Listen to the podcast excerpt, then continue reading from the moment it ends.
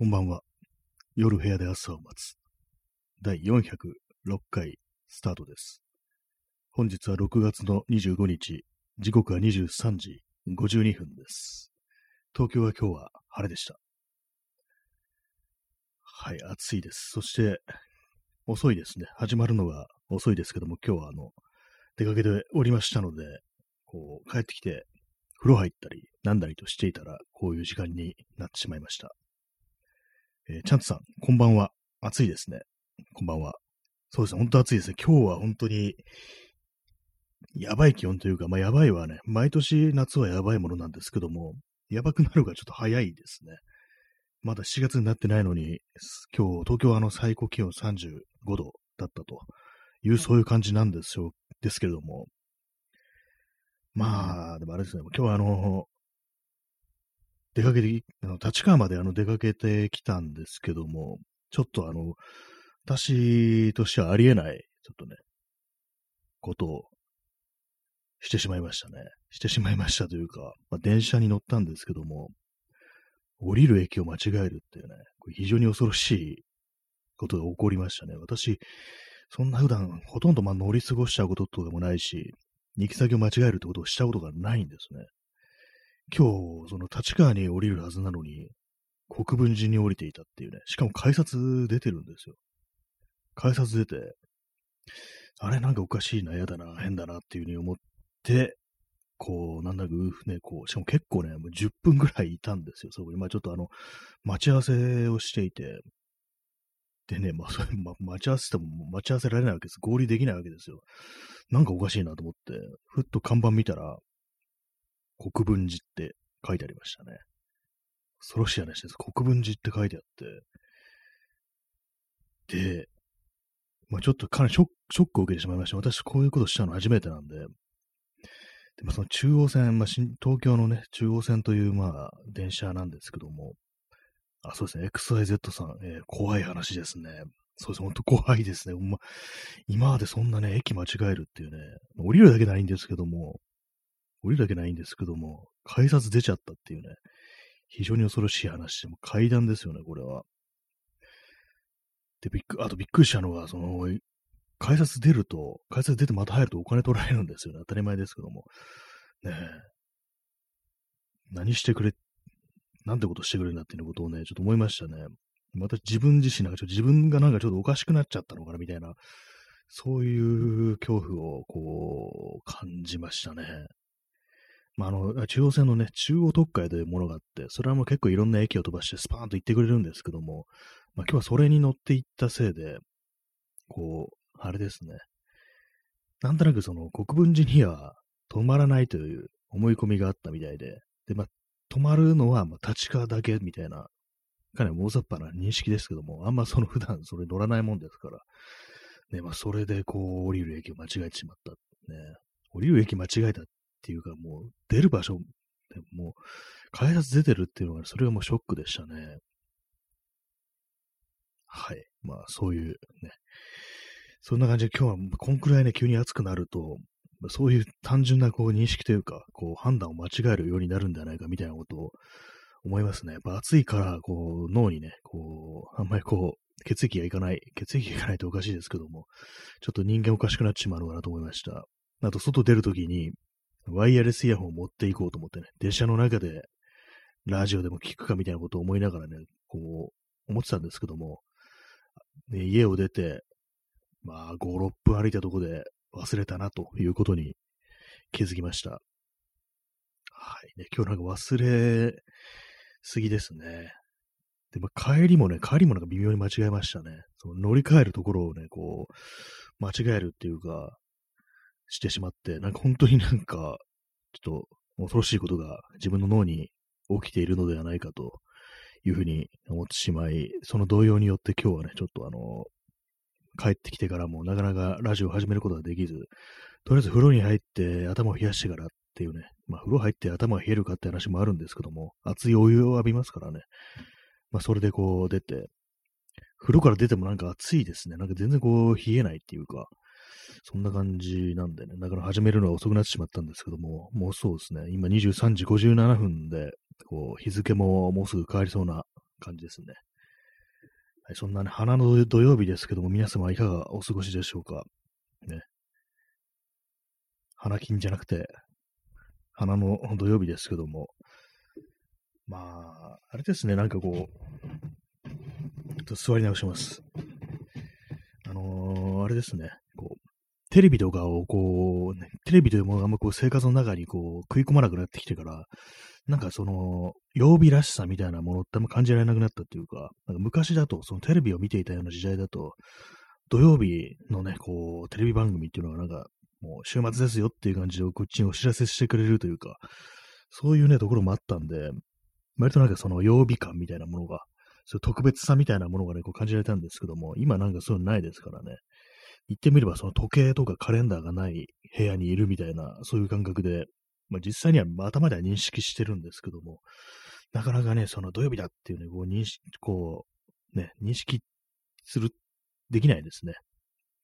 はい。もうなんか暑くってね、暑くってなんか今日あんまりこう、何言ってるかわかんない感じになってますけども。そうですね、P さん、えー、猛暑日、猛暑日ですね、猛暑日。ね、たけり狂う暑さっていうね、なんか、たけり狂うって言うとなんか面白いですけども、ね、猛烈の猛と書いてね、そういう感じの強烈な暑さだったんですけども、まあ今日出かけたとはいえ、あの、今日あの、ずっとほとんどね、屋内にいたんで、そんななんかものすごいあの、ね、体力使ったとか、まあ、汗をかいたという感じじゃないんでね、それは違うかと思うんですけども、なんかね、あんまりにも暑いもんですから、なんかすっごい運動したような気になってしまいましたけども、大してカロリーは使ってないという残酷な現実ってものがありますね。ぱりこう汗かくと、すごく体を動かしたり汗かいたりすると、まあそれはそれでスカッとすることもあるんでね。あれなんですけども、多分まあ今日みたいな日に、もしあの、例えばあの、いつもやってるみたいに自転車に乗って遠出していたとしたら、結構死を感じてたんじゃないかってことはね、思いますね。まあ、スッキリはね、体はスカッとするかもしれないですけども、結構夏、真夏になると結構ね、その自転車とか私みたいにね、このよく乗る人間からすると、結構なんか頭痛みたいのを感じることが多くなって、割となんかいつも綱当たりなことしてんのかなと思うんですけども、結構その毎回毎回ね、その暑い日に外出るたびに、今日も頭がガンガンするなみたいなね、帰ってきたら、そういうことって割とあるんですけども、多分まあ体に良くないっていうね、そういう感じなのかななんていうことはまあ思いますね。まあ、そんな感じなんで、皆さんもあの、熱中症とかならないようにお気をつけくださいというね、そういうことはまあ思ったりしてるんですけども、えーあ、XYZ さん、直射日光頭痛説。それありますね。なんか紫外線ってね、やっぱ結構その体に良くないっていう、ありますね。本当私もなんか、前はね、あの、本当一昨年ぐらいからやっとあの紫外線ってものを結構気をつけるようにするようになったんですけども、前は結構ね、普通になんか帽子とか被らない、ね、真夏でも帽子被らない人があったんですけども、やっぱりもうそういう時頭ガンガンしてくるのが、その UV カットの帽子を被るようになってから、幾分マシになったっていうのは結構実感としてあるんで、やっぱりね、もうこれ聞いてらっしゃる皆さんもなるべく紫外線を避けるようにというふうにね、そのことはね、ちょっとお伝えしておきたいなというふうに思うんですけども、ね、やっぱりあの、よくあの、子供の頃なんかね、こう、日に当たるのはいいっていうね、まあ確かにその日に当たらないと生成されないビタミン D みたいなものもありますけども、それもね、限度っていうものがありますからね、真夏のね、ほんと一番なきつい時期に、わざわざね、そういうふうに、こう、太陽の下に出ていくこともないんだっていうね、そういうことは思うんですけども、別に紫外線ってものがね、はね、まあ、なるべく避けるに越したことはないと思います。本当なんかビタミン D を生成できる分ぐらい浴びたら、あとはもう完全にシャットアウトっていう、そのぐらいの考えでいいんじゃないかって私は思うんですけども、本当なんかね、こう、日焼け、日焼けはね、やんない方がいいですよ、本当皮膚にダメージが半端ないですからね。私もあんま、その日焼けする、日焼けに弱い方なんで、私も、本当にこう、近年はね、なるべく太陽に当たらないように夏でも気をつけてますね。はい。まあそんな感じなんでね、明日も明日もね、明日なんか今日より暑くなるっていうね、ふうな予報出てるので、ほんと気をつけてね、皆様も外に出る方はほんと気をつけてね、本当にこう、死なないように、ね、してくださいというふうにね、こう、ね、ちょっとね、その辺はお伝えしておきたいなというふうに思います。え XYZ さん、自分も以前は男日受けでしたが、最近は日焼け止め塗るようにします。ああ、わかります。なんか、男たるもの、男子たるもの、太陽光というものをね、もろに受けなくてはいけないっていうね。まあ、それはなんか男日受けというね、形でね、そういう紫外線にもう自ら晒していこうなんていう、それが男らしいんだってそういう考え方がありますけども、ね、やっぱ良くないですね。最近は日焼け止めを塗るようにしてます。ということでね、本当正しいです。私もなんか、ね、なんか昔はなんかあのベタベタするし、なんかちょっと嫌だったんですよね。なんかこう、そういうのあったんですけど、やっぱりあの、うん、焦がさない方がいいっていうね、焦げ止めをなんか塗らねばみたいなこと思うようになってね、本当になんかこう、日焼け止めとかね、買うようになりましたけども、やっぱり本当に塗る方がいいです、本当にね。えー、ストロムさん、オラつきたい場合はアームシェード。ああ、なんかありますね、アームシェードね。アームカバーなんですけども、その、ね、そのカバーに、あの、タトゥーみたいなね、模様がなんか、柄がなんかこう、プリントしてあるという風にね、まあ、そういう商品がありますけども、どうなんですかね、あれもなんかこう、つけてみたらなんか少し、こう、気分変わるんですかね？なんかまるで自分がなんかこう、びっしりタトゥーを入れてるみたいな、そういう気持ちになれるのかななんて思うんですけども、私特にあのタトゥーとか興味ないんですけども、たまになんかね、こう、あの海外の、あの自転車乗りの文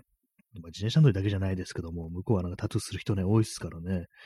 よくね、私、あの、インスタとかでフォローしてる人で、あの、自転車ね、カルチャーというものに、こう、非常にこう深くね、こう、身を置いてるというね、外国の人のね、アカウントとかフォローしてるんですけども、結構その、両腕のね、こう、手首くらいまで、こう、入れ墨を、タトゥーを入れてるなんていう風に人がいて、結構それなんか普通にかっこいいな、みたいなことは思ったりするんで、自分もなんかそういうことやったらなんか割となんかね、こう、なんか気分がね、上がりそうだみたいなこと思うんですけども、やっぱりなんかあの、あれなんですよね、タトゥーって、やっぱない、ね、やっぱこれいらないなと思っても消せないっていうね、当たり前なんですけども、消せないからこそのタトゥーであるなんていうね、まあそういう考え方なんでしょうけども、私みたいなのからすると、なんか飽きちゃったらどうしようみたいなことってのはね、どうしても考えてしまうっていうね。あと痛いっていうのね、痛いらしいっていうのがあるんで、だからまあ入れようとは思わないんですけども、まあそういう時なんかね、アームシェード的な感じでこう、ね、変えられ、いつでも好きな柄をなんか身にまとうなんていうね。まあそしたらまあタトゥーではないっていうねことで、なんかまあやっぱりそのフェイクだっていうね、感じのねことはどうしても付きまとうんでね、まあそれもまあちょっとあれかなというふうに思うんですけども、まあなんかね、いつでも変えられる何かみたいなものが、こうね、そういうタトゥー的な何かみたいなものがあったらいいななんていうことはたまに思うことがありますね。まあ、ただ、俺、俺つきたいときは、和彫りのね、そういうカバーを、アームシェードをつけるなんていうね、よくありますよね、そういうね、商品とかで、ね、宣伝で、その PR とかで、あの、車からね、車乗っててね、こう、車の窓から、こう、なんとなく無造作にこう腕をね、出してると。その時にこう、そのね、入れ墨のタトゥーの模様が入った、柄が入った、こう、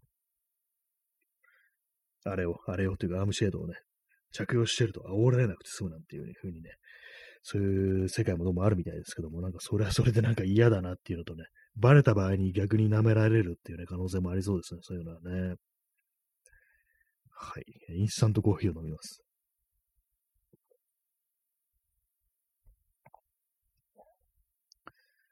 はい、まあね、そのようなことをね、思ってる暑いんよというね、暑いんよっていうね、なんかあの、広島弁みたいな感じになってますけども、そんなね、音が本当なんかひたすら暑い暑いっていう言葉しか出てこない感じですけどもね。ただまあ個人的にはあれなんですよね、あのー、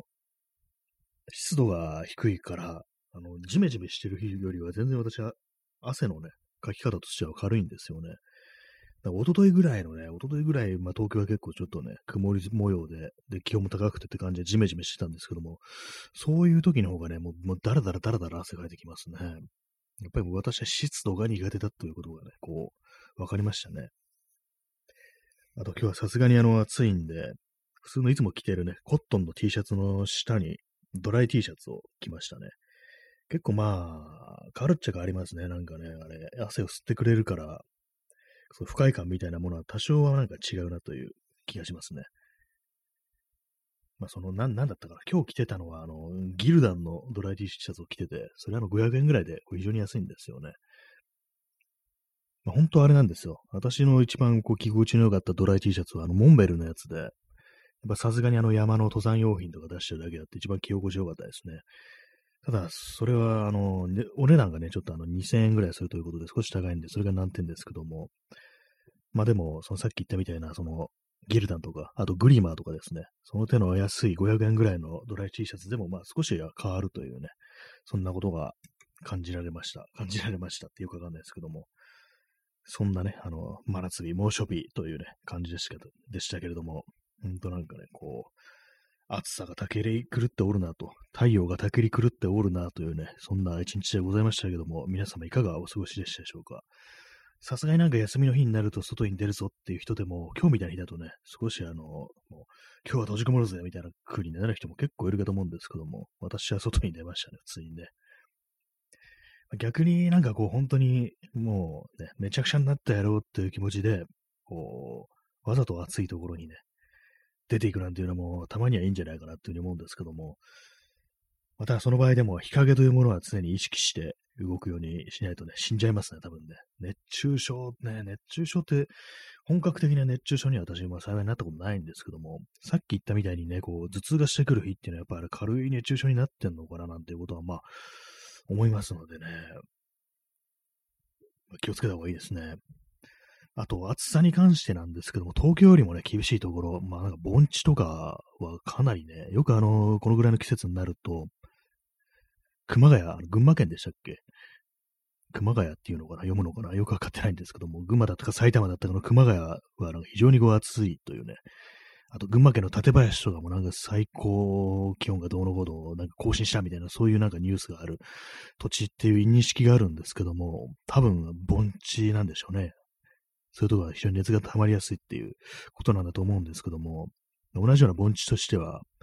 京都もね、なんか相当夏が厳しいなんていうことを聞いたことがあって、私がツイッターでフォローしてる京都の人とかが、もう暑さがもう限界を超えているなんて感じでね、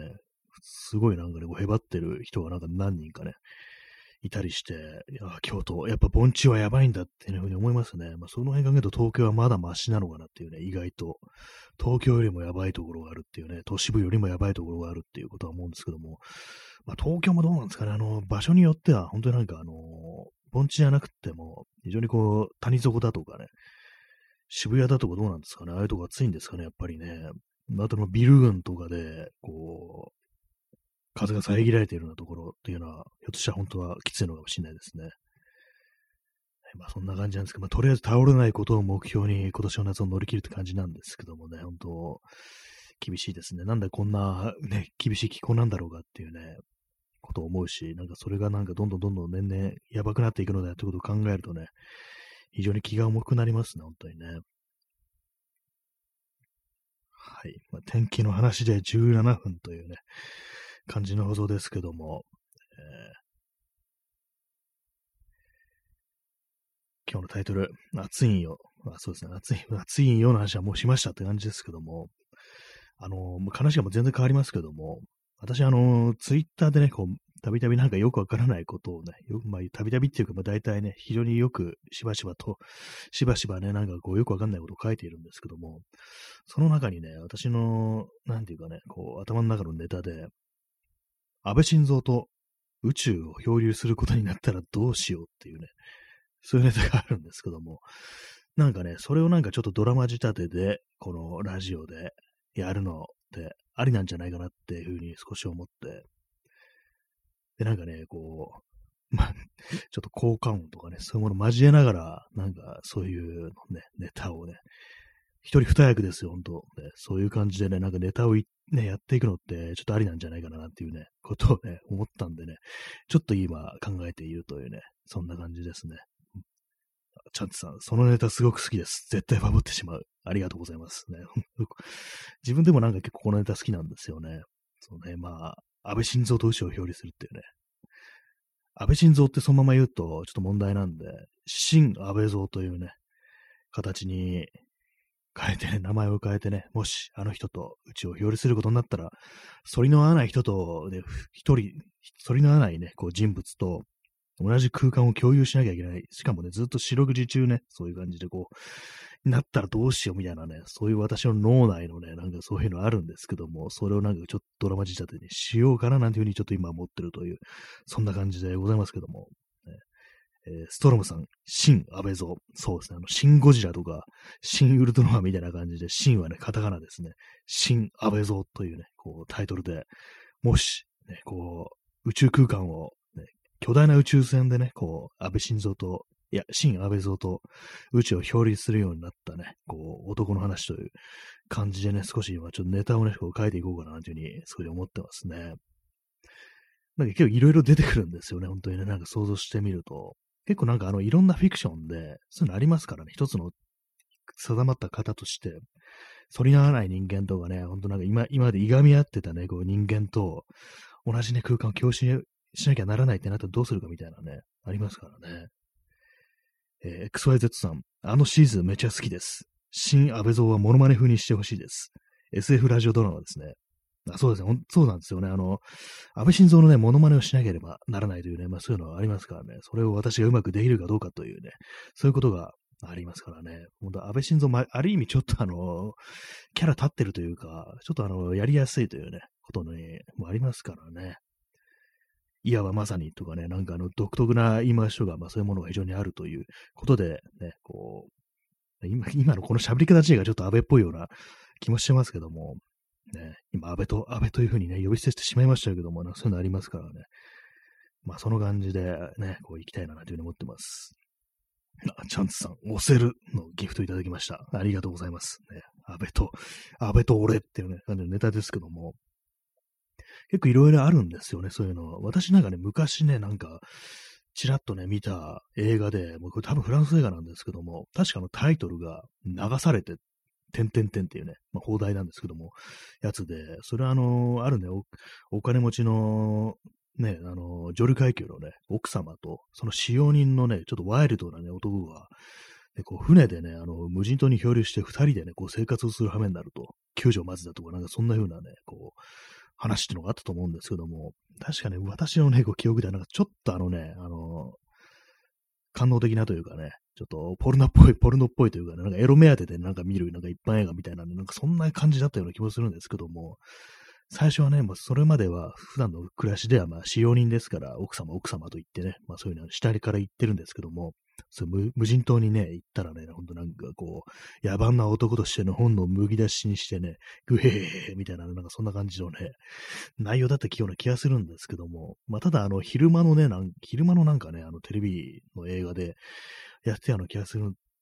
記憶があるんで、まあそこまであの、ポルノ的な内容ではないと思うんですけども、なんかね、あった気がします。確かフランス映画で。しかもなんか続編というかなんか似たようなね、ニュアンスのまあ、ね、映画がなんかいくつかあったような気がするんですよ。なんていうんですかね、あの昔のその手の映画で例えると、あの、エマニエル夫人的なね、こう一般映画の枠なんですけども、ちょっとまあそういう方向のね、こう、目的で見る人が多いみたいなね。あの、あれですよ、あの、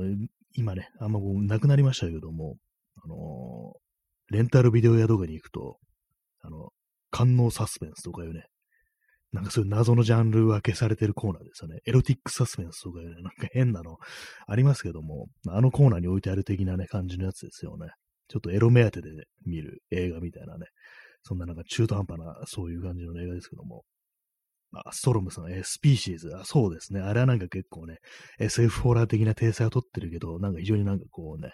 セねセクシー、ちょっとセクシーなね、スタイルのいいね、こう、女性がね、こう、割とセクシーな感じで出てくるっていうね、こう、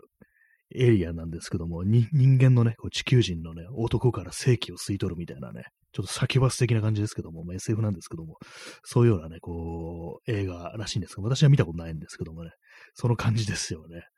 それのなんかね、こう、無人島版みたいな感じですね。そんな感じで結構その、合わない人間と行動を共にするみたいなね、そういう、ありますからね。普通になんかバディものともちょっと違うっていうね、なんかちょっと、あんまこう最終的にね、こう、スカッとするような内容でもないけど、なんかこう、腐れ縁っていうね、なんかそういう展開って結構ありますからね、なんかこう、その感じでね、まあ、安倍晋三とその仲良くなりたくないですけども、でも、もし、本当になんかね、宇宙船とかで、安倍晋三と二人で漂流することになったら、な割に仲良くなってしまうんじゃないかみたいなね、まあ、そういうのをちょっと考えたりしちゃいますからね。そ私のツイッターのネタでも、ね、こうあるんですけども、首相、いや、安倍さん、今年の漢字は、性欲ですかね。ってね、そう、私がね、思わず笑ってしまうっていうふうにね。で、そのことでね、まあ、あの、安倍晋三のね、ネタといえば、あの、今年の漢字はって言われて、責任ですかねっていうふうに言ったっていうね、もう伝説的なネタあるんですけども、ネタっていうか別にふざけて言ってないんですけども、ふざけて言ってないってことにね、問題があるんですけども、本当にね、首相ですからね、それをね、なんか、逆手にとって、性欲ですかねっていうふうにね、軽口を叩く安倍と、でそれにわたね、笑ってしまう私というね、いや、いかんいかん、安倍晋三と仲良くなってはいけないみたいなね、そんな風にこう宇宙船のね、なんか、あれですよ、メンテナンスデッキとかで一人ね、こう、ね、私がね、こう、いや、いかんいかん、いくらなんでも安倍だぞ、仲良くなってダメだっていうね、そういう風に思う、そんななんか一コマっていうね、なんかそういう謎のラジオドラマですね。まあそういうものをちょっとやっていこうかなというふうに、ちょっと今思ってるんですけども、結構いろいろね、いろんなね、こうキャラクターがね、ここに当てがうことができますからね、安倍晋三じゃなくても、例えば、あの、ね、みんなの嫌な人っていうね、子ですからね、例えばあの、麻生太郎とか、他にはね、あの、石原慎太郎とかね、まあ、そういう もうそうそうたるメンバーをね、こう、出演させようかなと。まあ、いた子ですよね。私が真似するわけですからね。そういう感じでね、ちょっと考えておいるというね、話でした。ねチャンスさん、えー、き、聞きたいっていうね、こういうギフトがあるんですね。ありがとうございます。初めて見ました、これは。ね、XYZ さん、期待のギフトいただきましてありがとうございます。ね、そんな感じのね、これはね、ちょっとあれなんですよね。私が演技をしなくてはならないというね、まんま、毎回毎回ね、まあこれや、ね、喋るのってまあちょっと演技じみたところもありますけども、芝居的な感じもありますけども、その感じをね、ちょっとガチでね、こう、モノマネをしていくというね、ちょっと安倍晋三のモノマネとかをね、各種マスターしなければならないという、その辺のハードルをね、超えつつ、ちょっとラジオ玉的な感じで、ね、本当あれなんですけど、効果音とかね、ちょっと入れたいんですけども、その辺ちょっとどうなるか、あのー、本当にね、音とか入れていくんであれば、あの、まあ、ポッドキャストっていうね、形がありますけども、ちょっとあの、ライブっていうね、そういう物感版でなんかね、やるっていうね、のも捨てがたいんですけども、ね、ドリフじゃねえんだからって感じですけどもね、あの、昔のね、あの、ドリフの、ありますよね、あの、何でしたっけ、全員集合、8時台全員集合とか、あれなんか生放送ですからね、あのレベルをなんか素人の私がいきなりやるという、まあ、別にセットとかない声だけだからあれなんですけども、まあ、あの、ぶっつけ本番という形ではね、ほんとなんかね、モノマネをするっていうのは、なかなかドラマ的なものをね、こうやるっていうのは、ちょっと若干ね、こう、ハードル高いなと思いつつ、それをまあ、非常に短いものであればできるんじゃないかというふうに思ってね、ちょっと考えているというところですね。ちょっとネタをね、ちょっと書き留めてという感じですけども、ね、いくつかね、もうすでにあのツイッターであの文章という形でやってますね。結構まあ、謎のなんかね、宇宙船の料理ネタでね、なんか水が少、そろそろ水が、水が少なくなってきたねっていうね、そういうことをなんか安倍晋三が言ってくると、ね。で、別に何もオチのないね、感じなんですけども、今困ったね。今なんか変な中途半端に今、こう、ね、やってしまいましたけども、そんな感じでちょっとね、やっぱりあれですね、こう、ドラマ的なオチみたいなものはつけていきたいですね。なんか、ちょっとあんまこう、あれですけども、ハードル上げていくとあれですけども、まあそんな感じでね、こう、少しドラマ的なものをね、ドラマっつったらあれですけども、ちょっと一発ネタ的なものをね、考えているという、そんな感じでございますという感じですね。はい。ね、今28分喋ってますけど、ちょっと今日は延長しようかなというふうに思います。なんかあの、せっかくの花の土曜日ということで、なんかさらっと30分で終わらせてしまうのがなんか急にもったいないような気がして、昨日もね、ちょっと思ってたんですけども、なんかあのね、こう、もったいないような気がするというか、こういう時間をね、あ、チャンツさんやったの、ね、このラジオトークの子供がやったというね、拳を天に向かって突き上げているというね、そういうギフトいただきました。ありがとうございます。ね、正式名称ラジオトークの子供というね、なんか面白いなっていう感じのね、キャラクターですけども、ね、そんな感じで少し延長しようと思います。ね、まあいろいろね、まあ安倍晋三ってなんかあの、いろんなネタありますからね、本当にね、いろいろ思いつくんですけども、今日落とすっていうのはね、なんかなかなかちょっとね、そら、私みたいな別にコントとか別に書いてないですから、お笑い芸人じゃないですからね、そういうことあんまやってないから、割にこう、それはなんか C& しどころかなというふうに、まあ思ったりはしますね。まあ長い、長かったですからね、安倍晋三ね、ほんとね、あの在籍長いから逆にそういうところではこうネタがね、こう、いろいろあるなっていうふうに思いますね。まああんまね、こういうことやって本当になんか、安倍さんは悪くないかもっていうね、気持ちになっちゃったりしたらまずいなというね、感じあるんで、もうそれに対してね、こう警鐘を鳴らすという、そういう意図でもって始めたいと、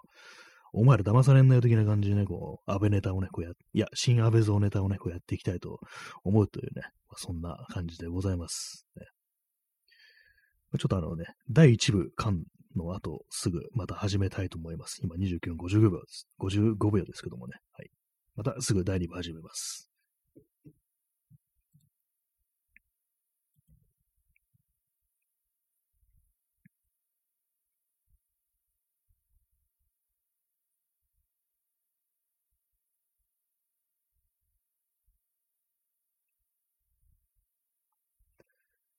はい、えー、第2部始まっております。えー、本日は、えー、日付変わって6月の26日、時刻は0時23分ですね。まあ、土曜の深夜ということで、皆様いかがお過ごしでしたでしょうか。まあ、今日はね、クソ暑い日だったということでね、非常に大変だったと思うんですけども、熱中症などならないようにね、こう、お気をつけの上で、ね、この放送も聞いていただきたいなと思いますっていうね、感じですけども。はい、ね。先ほどから申し上げております通り、私はですね、っていうのは、このなんか喋り方ちょっと安倍っぽいような気がしますね。なんか、無理やりな感じでご弁するっていうね、のありますからね。いわばまさに、これはね、そのあれにどうのこうのとかね、なんか言って、ご指摘に当たらない。ご指摘に当たらないあれですかね、菅でしたっけ？あれの印象なんかあんまなくなっちゃいましたね、なんか、ね、退陣してから。やっぱりなんかそう長くやってたから、あの変にね、こう印象に残ってたりしてます、しますからね、本当にね、なんか、まあ、そういうところなんですけども、いくらこうキャラが立ってるからといってね、こう、親しみを感じていい相手とそうでない人間がいるぞというね、そういうことに対してね、それにそういう警鐘を鳴らすためのラジオドラマという、そんな感じでね、こう、やりたいなと思いますね。まあなかなか難しいんですけども、やっぱこういう時はあれですね、政治家というものが非常に使いやすいというか、使いやすいっていうか、まあね、そういう警鐘を鳴らすという目的からするとね、やっぱこう、権力に取り込まれないようにね、そういうまあ、あざ笑あざ笑ってたらあれですけども、ちょっと笑っていくぐらいのね、気持ちというところで、やっぱ権力っていうとまあ、政治家っていうね、ありますから、やっぱりその一般のね、こう、芸能人とかを出してくるよりは、こういう政治家とかが、まあ、ね、こう、出てくるという感じなんですけどもね。XYZ さん、えー、ラジオドラマですが、毎回落ちなくても淡々とした回も味わいあって良いと思います。ありがとうございます。そう言っててちょっと助かりますね。そう毎回毎回綺麗に落とせるネタが考えられるかというとね、こうなかなかこう難しそうなんで、ね、ただのね、こう、私とね、安倍晋三がなんかあの、静まり返った船内で、なんか日常会話してるみたいなね、なんかそんなんもありなのかなっていうふうに、ちょっと思ったりするんですけども、ね、なんで宇宙なんだっていうね、感じはしますけどもね、やっぱりこう密室というのはなんかこう、宇宙、宇宙船というのがね、こう作りやすいですから、あのー、船とかで漂流してるとなるとね、こう、いきなりもう生死に関わってくるんで、死にそうだから本当なんか、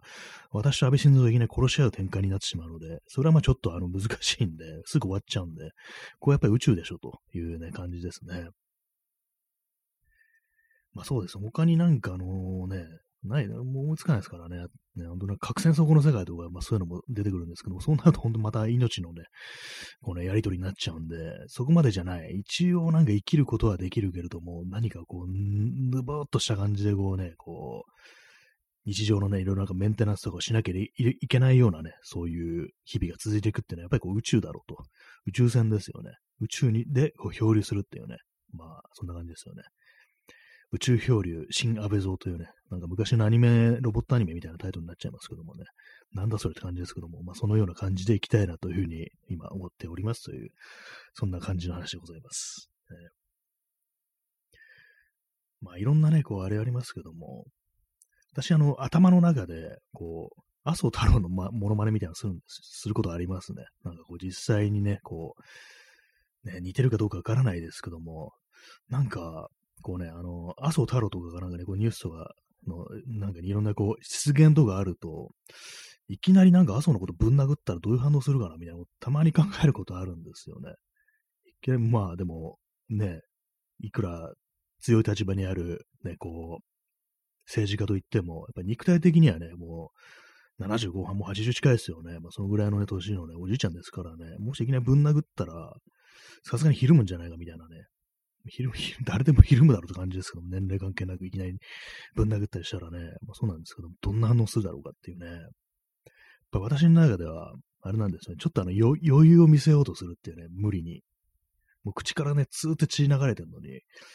お前もそんな、こんな年寄り殴ってもしょうがないじゃないかねっていうね、なんかちょっとべらんめえ口調でね、なんか余裕を見せるんじゃないかっていうね、予想があるんですけども、まあ、実際やりませんよ、そんなね。まだぶん殴る機会なんかも普通ないですからね。いくらなんかね、行きつけのバーとかに、ね、行ったりしたらね、ひょっとしたらね、会うことできないか。できるわけないですね。自民党の政治家って会えないですからね。会えるの多分あの民主党とかなんですよ。私がね、もう至近距離で見た政治家は、菅直人と海江田万里ですね。そのぐらいですね。本当なんか、その二人はね、あのー、結構その、それ、それこそ手出そうと思えば出せるぐらいの距離にいたことがあって、別にそんな一切思ってないですけども、あなんか普通にやっぱ、ね、こう選挙の季節だとこういうふうに近くまで近寄れたりする機会があるんだな、みたいなこと思うんですけども、まあ自民党の政治家がそんな近くに、ね、多分寄れないですよね。ヤジ飛ばしただけでなんかね、こう、警察みたいなのが寄ってきてね、排除しようとするっていうのが、こう、安倍晋三ですからね。かなりね、まあ、存在としてやばいですから、私と安倍晋三が宇宙を漂流する機会があるかというと、限りなくゼロに近いというね、感じであるんで、まあ、そもそも人類のて、ね、こう科学力がそんなところまで行ってないというね、指摘もあるでしょうけども、まあ、そんな感じなんでね、まあ、もし、もしね、こう、核のね、仮の、仮の話話ですよ。まあ、そういうね、ところでこう、ああいう人たちと二人きりになってしまったらどうしようというね、そんな設定のね、ラジオドラマというものを考えているというね、そんなわけでございます。えー、宇宙船ですからね、いろいろね、まあそういう SF の世界ですからね、いろいろまあそのやってくれると、ね、船のね、こうマザーコンピューターとかね、あの2001年宇宙の旅とかなんか、ね、春2000でしたっけ？なんか、それがね、なんか、マザーとか言われてね、こう、乗組員のね、あの、答え、ね、答えてくれるなんてのありましたけども、そんな感じでいろいろやってくれるかもしれないですけども、実際体を動かせるのは、ね、こう、最後に物を言うのは生身だぞっていうね、まあそういうのが、こう、あったりね、するかもしんないんで、結構そのね、細々とした作業とかメンテナンスっていうのは、やっぱりね、こう我々と、私とね、こう、安倍蔵がね、こう、やらなきゃいけないと思うんですけども、そういうところでね、起きるなんか日常ものですよね。日常アニメです。アニメじゃないですけども、日常ラジオドラマですよね。もう心温まるね、こう、やりとりね、そういう感じでね、もう聞いてもらえたらなと思いますね。あれですね、あの、映画に例えると、男は辛いよ、宇宙版みたいな感じで、ちょっと今自分でも何言ってるのかわかんなくなってきてるんですけども、そんな感じのね、なんか、タコ社長と、あの、トラさんのやりとりみたいな感じでね、私と安倍蔵のやりとりがね、こう、毎度毎度、こう、繰り広げられるというね、そんな感じのね、ドラマになるんじゃないかなっていうふうに思ったりしてますね。ね、こう、今年の漢字は、安倍さんっていうね、首相、もう首相じゃないからっていうね、もう地球もないからねってね、我々がね、最後に残された人類であるから、ね、本当にこう、ね、二人でこう頑張って力を合わせて、オリンピックをっていうね、オリンピックなんかもやっても仕方ないでしょってね、私が突っ込むっていう風にね、やべ、安倍晋三突っ込んじゃったっていうね、意外が仲良くなってはいかんっていう、ある程度距離取んないとね、ダメなんだっていうね、そういう風に言い聞かせるっていう、ちょっとなんかあのー、今の即興で今ネタを考えてますけども、なんかどうしてもね、そういう感じ、オリンピックとかね、なんか絡んできますね、ネタとしてね。あ、チャンツさん、え、草ありがとうございます。あの、www ね、草ありがとうございます。ね、割となんかこう、本当そうですね、あの、やっていくうちに、ちょっとあの、親しみ感じてしまうんじゃないかっていうね、ちょっと危惧があるんですけども、やべえ、安倍大志なキャラ立ってんな、みたいな感じで、これがね、ちょっとあの、石原慎太郎だと本気でムカついてね、ぶん殴りたくなるみたいな展開になりそうなんですけども、ちょっと安倍ね、あのー、やばい、やばい、なんかちょっとキュートに見えてきたみたいなね、そんなことがあってはいけないなと思うんですけども、定期的になんかムカつくネタとかぶっ込んでいかないとね、安倍蔵のね、こう、日教祖日教祖みたいなね、もう日教祖ねえよ、バカ野郎って人間がいねえんだからっていうね、俺たち二人のどっちかが日教祖なのかっていうね、そんな感じのネタになりますけど、なんで急に今ベランメイク長になったのかっていうふうにね、てめえの頭の中に入るが来やがったっていうね。まあ、これはあの、男は辛いのね、こうネタですけども、トラさんがあのね、こう、好きなね、こう女の人ができて、こう、ハールが聞いたなんていうね、歌いながらのこの柴又の商店街をね、こう、スキップしながら歩いてるっていうね、何が春が来ただっていうね、てめえの頭の中春が来やがったっていうね、そういうなんか、おいちゃんが誰かがね、そういうふうに悪態を作ってネタがありますけども、まあそんな感じのね、まあ、心温まるラジオドラマ、私と安倍蔵のね、真ってなんだよって感じですけどもね、そんな感じのなドラマがいつかスタートするらしいですっていうふうにね。ネタがこうでき次第って感じなんですけども、ね。はい。えー、インスタントコーヒーを飲みます。ふっと我に返ってすっごく恥ずかしくなる瞬間が多分これから訪れると思います、私にね。私は何をやってるのかという感じなんですけども。そしてあの、ちゃんとね、配慮したいですね。あの、侮辱罪で訴えられないようにしないとという、ね、ちょっとね、怖いですけどもね、この放送ね、あの、視聴者数ね、10人にみたいな放送でいきなりなんかこう、訴えられたっていうね、伝説を残すわけにはいかないという感じで、まあ、逆にね、人増えるかもしれないですけども、何かね、こう、チャンスをつかめるかもしれないですけどもね、こう、ね、政治家に訴えられることによって、初めて侮辱罪、ね、訴えられたやつがなんかすっごいなんか再生回数少ないラジオトークの、しかもなんかギャグみたいなネタで安倍に訴えられたやつがいるっていうね、それはそれである意味伝説かと思うんですけども、ねえー、今日のゲストは、ね、安倍晋三ですみたいな感じでね、本人来んのかいって感じですけども、まあそれはちょっと避けたいですね、さすがにね。本人ね、ちょっと会っちゃったらね、やっぱね、ある程度なんかそれ、それなりの対応しなければならないという感じになりそうなんで、ね、やばいどうしようっていうね、私はもう政治家を引退したからね、君のラジオに出てもいいんですよっていうふうに言われたりして、ちょっとグラッとくるみたいなね、展開あったりしてっていうね、怖いですね。えー、チャンスさん、訴えられたら裁判傍聴に行きます。ありがとうございますね。非常に心強いですね。私と安倍晋三のね、こう、一騎打ちですよね。本当にね。本当にもう、お前、もうスーツなんか捨ててかかってこいよっていうふうにね、もう捨て頃でこう、ね、安倍晋三と怠慢を張るっていうね、普通に負けたとかあったら面白いですけどもね、怠慢で、安倍晋三と怠慢で負けた男っていうふうにね、こう、もう還暦すぎたね、こうね、こう、年寄りとね、こう喧嘩して負けたっていうふうに、ある意味伝説ですけどもね。はい。まあそんな感じでね、あれなんですけども、私あの昔よくあのツイッターで書いてたネタなんですけども、最初書いたのがあの、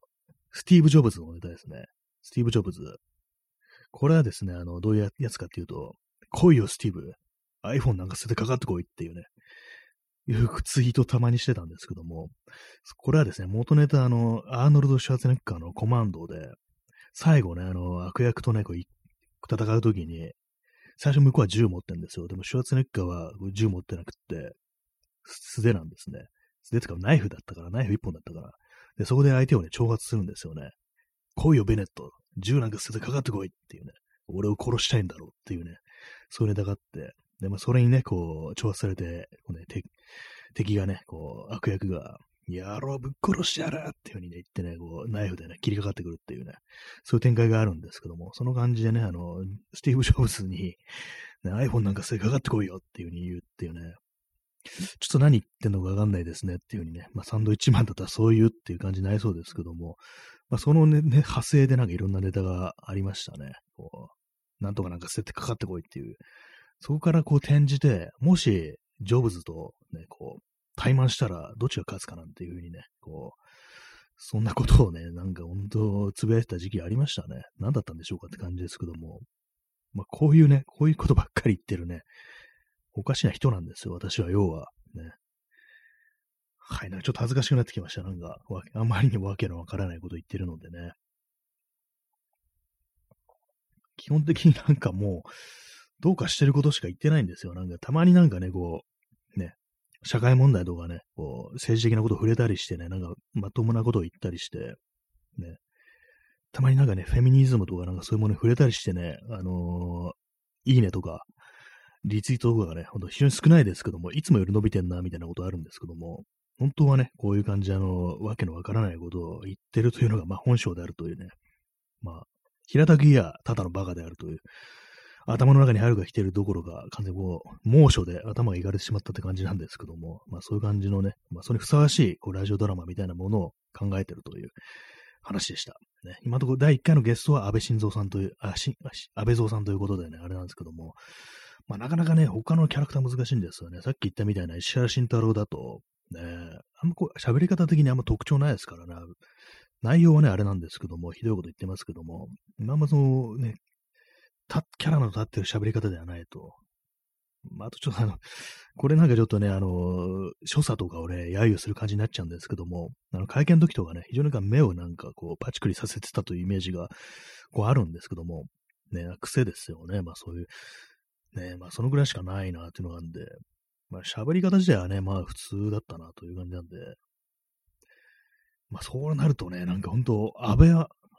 安倍蔵さんはね、安倍蔵さんなんかね、いろいろ使いやすすぎるんですよ、ほんとなんかね。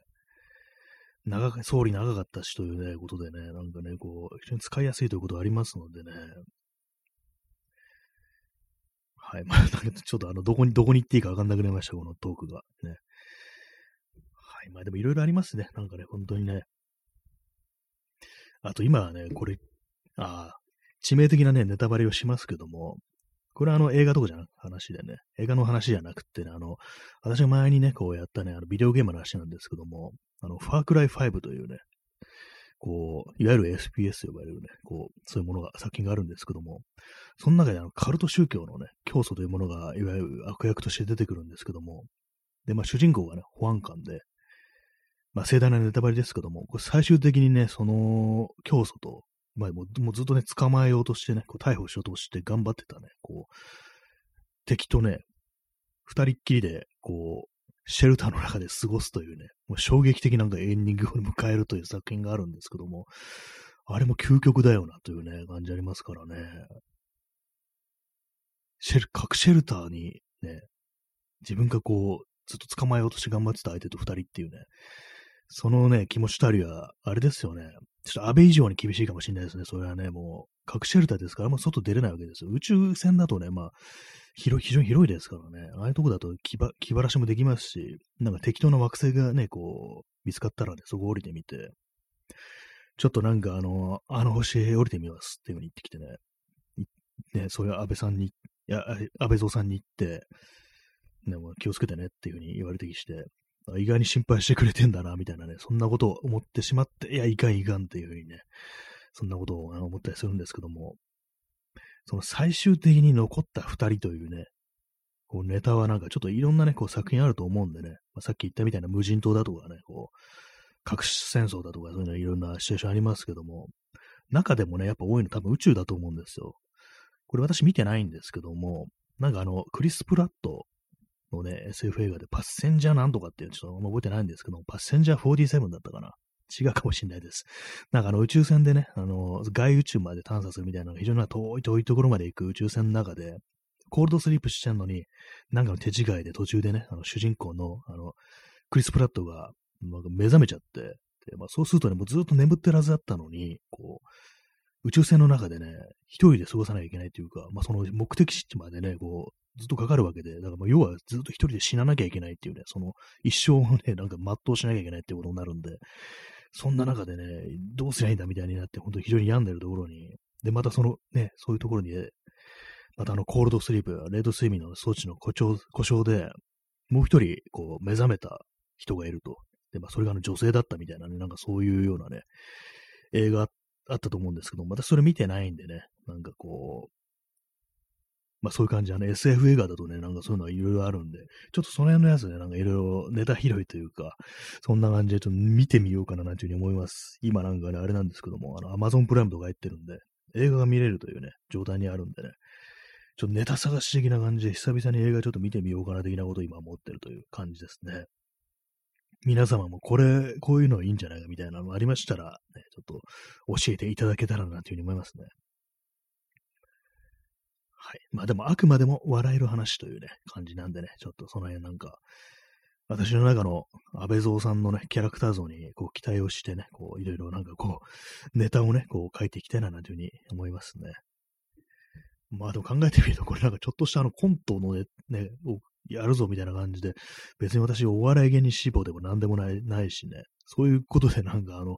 笑いを取ったりする人間でもなかったのでね、できるのかっていうね、ところ思いますけども、まあちょっとね、考えたいなというふうに思ったりしてます。割となんか頭の中になんかそういうね、こうネタを考えたりするってことだったりして、最近あれなんですよ、よく考えたのは、よくね、あの最近平松真二先生のドーベルマンデカというね、まあ、なんかこう、過激な刑事のね、こう、漫画をね、こう読んでたんですけども、なんかこの手のね、作品をね、ちょっとパロディというか、なんとかね、こうしてね、自分で書くとしてはどんな内容がいいかな、なんてこと、最近ね、そのドーブレマンデカをね、読んでた時よく考えてたんですよね。やりすぎるデカっていうね、感じで考えたんですけども、私のね、この考えた設定では、最初からね、ほんとなんかそういう感じで、非常にこう過激な刑事がいると、でも犯人に対しては容赦なくね、こうやるということで、本当他のね、警察官とか、まあその市民からもね、恐れられてるというそういうキャラクターなんですけども、最後の2コマぐらいで、実は刑事じゃなくって、勝手に刑事面してる自警団だったみたいなね、そういうのが判明するって非常に怖いオチみたいな、そういうなんか一話完結のね、バイオレンス漫画っていうね、ネタをなんか今最近よく考えてたんですけども、まあ、それだけなんですけども、私はね、絵が描けないんでね、そういうの、ね、いや、実際に完成させるかとなったらね、難しいんでね、まあ、チャンスさん、それは怖いっていうね、非常に怖いですよね。あの、ね、昔の漫画のあのね、赤塚不二夫の天才バカボンでありましたけども、あの中でもね、あの、本館さんとか言ってね、なんか警官でね、普通にあの銃持って武装しててね、対応するなんていう風にね、あの、すぐぶっ放すね、なんか、おまわりさん出てきたんですけども、実はあの、警官の格好してるだけで、実は、あの、警官でも何でもないっていうものすごい怖いキャラクターがね、いてね、なんかちょっとそれにちょっと着想を得たような感じで、実はね、破天荒なね、刑事かと思いきや、ただのね、行かれた一般人、自警団、ビジランテ者っていうね、感じで、思ったんですけども、まあ、最、ね、最後の方でなんか犯人がね、こう、ボコボコ痛めつけられて、血まみれになりながら、てめえそ、ここまでやるなんてそれでもデカかっていう風に言われて、誰がデカだと言ったよっていう風に言ってね、そこで実はあの、ただのね、自警団だったっていうことが判明するっていうね、非常に恐ろしいっていうね、のがあったりして、で、それも警察がね、警察、他の警察がね、ほん本当の警察が、それをなんとなくね、こう、見逃してるというふうにね、怖い、怖い話ですね。そんな内容のね、なんか劇画を考えたという話ですね。はい。それだけなんですよ。そこまで練ってないんでね、あの、細かく突っ込まれたあれなんですけども、こういう感じのなんか妄想みたいなものを私はぼんやりとしてるね、こう、のが多いんですけども、やっぱり形にしていかないとね、なんかこういうの消えていくんでね、なんか、そういうネタをなんかこのね、こう、ラジオ放送で供養していけたらなんていうふうにちょっと思ったりしてるというね、そんな話でございました。インスタントコーヒーを飲みます。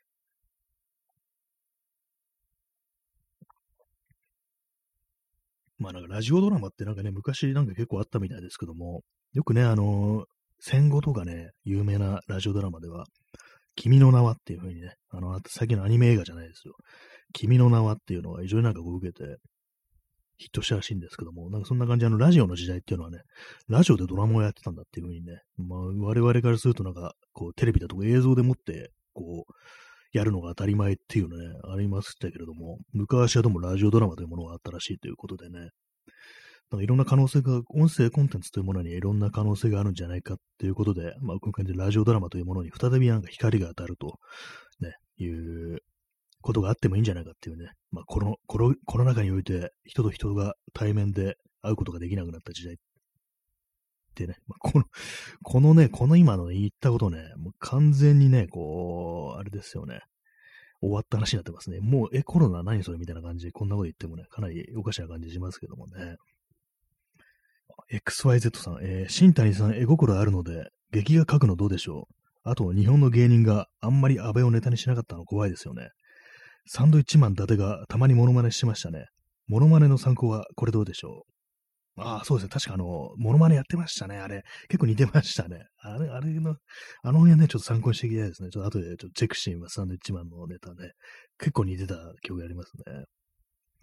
まあ、絵心ね、絵心、まあちょっとね、あの、なんか書いたりね、することあるんですけど、漫画的なね、劇画的な絵、けね、結構ね、動きのあるものとか、そういうものをね、どのくらいできるかっていうね、まあでもそれもトライしたことないですからね、その辺のね、まあ、下手なりにやってみるっていうのは、まあ、ありかもしれないですね。やっぱその辺のでやっぱやってみないとわからないってことですから、少しはね、ちょっとトライしてみるっていう感じでね、まあ、できたらね、やつやっていきたいなというふうに思いますね。それであのね、こう、コミケに出てね、こう、男性向け成人っていうね、コーナーでね、こう、なんでエロになってんだって感じですけども、ね、なんか確かあれですね、コミケのコーナーの分類で男性向け成人っていうのがあって、それはなんかあの、エロ同人を意味するなんてなんかどっかで聞いたことあるんですけども、ね、私はまあそういう部屋書いたことないですけども、ね、いつかできたらなというふうに、まああんま思ってないですけども、ちょっとトライしてみるってのはちょっとありかもしれないですね。えー、P さん、宇宙戦争。あ、なんか昔のね、ラジオドラマだ、そうですよね。あの、有名なあれで、あの、火星人が攻めてきたというね、ラジオドラマをこう放送してたら、そのね、聞いてた人がなんかそ本気にしちゃって、なんか結構パニックみたいなことが起きたっていうね、本当に宇宙人が攻めてきたみたいなね、なんかそういうことがあったらしいですよね。あれ確かオーソン・ウェルズでしたっけ？そのラジオでこう喋ってたのが。なんかそういうの非常に有名な逸話がありますけども、なんかね、あの、私が見たウッディ・アレンのラジオデイズっていう映画があるんですけども、その映画でね、あの、それがあの、そのちょうどそのラジオドラマの時代、あの1930年代だったかな、もっと前かもしれないですけども、そのぐらいのね、こう、いろんな人々の群像劇みたいなやつなんですけども、その中でね、そう、恋人とのね、デートの時に、そのカーステレオからね、カーラジオから、その、オーソン・ウェルズのね、こう宇宙戦争が流れてくるんですけども、ちょうどね、なんかその、二人のね、雰囲気がいい感じになってきたときに、それでね、こう、男性の方がね、男の彼氏の方がね、なんかその放送を聞いてビビっちゃってね、なんかその、車の中からなんか逃げ出して、逃げちゃうっていうね、パニックになって、で、それでなんか二人のが台無しになるっていう風にね、なんかそういう、なんか展開があったんですけども、そのね、宇宙戦争の話を聞くとね、その、ウディアレンのラジオデイズっていうね、映画を思い出しますね。そのね、オーソン・ウェルズに人生をね、もう二人の中を引き下がれてしまったということでね、ちょっとかわいそうですけども、映画の中ではちょっとなんかね、笑い話的な感じになってましたけどもね、まあ、当人からしたらシャレにならんぞ的な感じですけどもね、まあ、彼彼女の前で集体をね、見せてしまったと。オーソン・ウェルズのせいでっていう感じでね、恨んでも恨みきれない感じですよね。割になんか、そうですね、あの、頭の中のコント的なネタっていうのね、こう、いろいろあったりしますね。まあ、でも大半がなんか本当意味不明というか、もうナンセンスなものであるということでね、あんまこう、大っぴらにやるのがちょっと難しいなみたいなのあるんでね、それをなんかラジオドラマというとね、多少意味わかんなくても、この放送を聞いてる皆さんなら許してくれるんじゃないか的な感じの、ね、ちょっと甘えを全開にして、こう、放送を送りしていきたいなというような感じなんですけども、ね、えー、インスタントコーヒー飲みます。自分の羞恥心がそれに耐えられるかどうかという問題はまあありますね。さすがになんかあんまこう私あの、モノマネとかね、そんなやるタイプでもないんでね、普通に普段のね、こう友人関係とかの間で、まあそそんなにおちゃらけてる感じでもないんでね。あとまあね、こんな中年男性がね、今更なんか何をやってるんだ的な感じにはなりそうですけども、まあその辺はね、こう、許してっていうね、感じですね、本当にね。安倍ぴょんも許してっていう感じですね。安倍ぴょん、何が安倍ぴょんだって感じですけどもね、ほんと一発流せって感じですけども、まあ、まあこういうこと言ってるとまた侮辱罪になるぞという感じでございますけどもね、本当にね。まあでも政治家はね、どんどんどんどんあれですよ、本当侮辱罪だなんて言ってないでお、おもちゃにされる、されていくふうにいかないと健全じゃないですからね。ピエロに、王様はピエロに笑われるべきだというふうにね、常にまあそういうものであらないといけないなということはね、ありますね。えー、チャンツさん、アベピョンのゲームやったなっていうね、やったんですね。なんかありましたよね。何だったんですかね、あれね。やば、かなりやばいですよね。なんかあの、あれですね、スマートフォンアプリでね、アベピョンが、アベピョンというキャラでね、安倍晋三なんですけども、なんかあの、フリックするだとか、なんかね、こう、すると、なんか操作すると、なんかね、上空までね、安倍ぴょんがすっ飛んでいくんですよ。その高さをね、競うみたいなね、非常になんかイルな感じのね、アプリがあったっていうね、もういくつぐらいだかも忘れましたけども、相当前ですよね、あれね。ね、気が狂っとるっていう感じでしたけども、ね、こういう、ああいうアプリを作ってお金をね、儲けてるというね、もういるっていうね、非常に嫌な現実を見たなってあるんですけども、ありましたね、本当にね。や、や、やってたんですね。P さん、えー、許してちょんまげ。ほんとそうですよね。許さないと許さないって感じですよね。許してちゃぶ台って感じですよね。ほんとそんな感じでもう、ね、行きたいですけども、政治がね、俺たち許せよという、ね、多少の侮辱がね、許せよという感じですね。今お腹がぐーっていましたね。今日は夕飯食べてないんでね。はい。えー、チャンツさん。安倍がぴょんするだけのゲーム。ほんとそう、ほんとそうでしたね。あれな、ねえ、でもあれね、なんか、あれでなんか親近感抱いた人もいるんでしょうね、本当にね。世の中広いですからね。怖って感じですけどもね、本当にね。